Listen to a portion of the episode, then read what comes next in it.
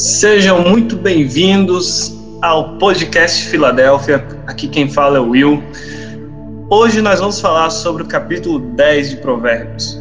Provérbios 10 é um provérbios de aconselhamento, abrangendo vários aconselhamentos sobre as nossas atitudes.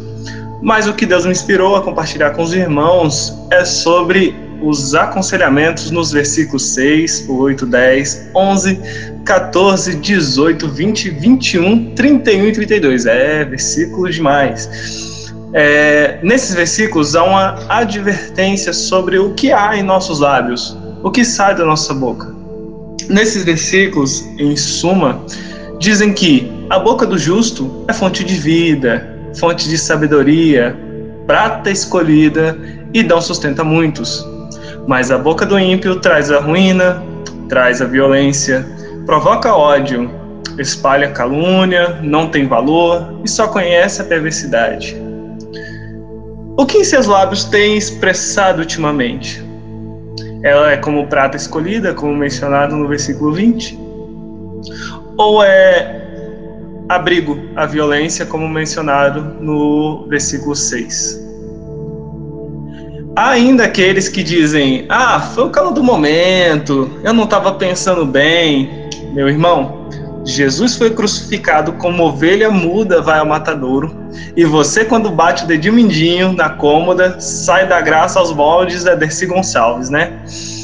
Temos que ser vigilantes sobre o que dizemos, pois em Mateus 15, do 18 e 19 diz: Mas as coisas que saem da boca vêm do coração e são essas que tornam o homem puro.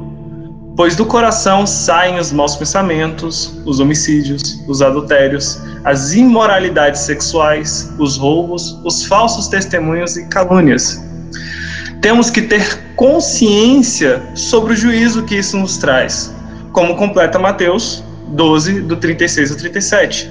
Mas digo que, no dia do juízo, os homens haverão de dar conta de toda palavra inútil que tiverem falado, pois por suas palavras vocês serão absolvidos, e por suas palavras serão condenados.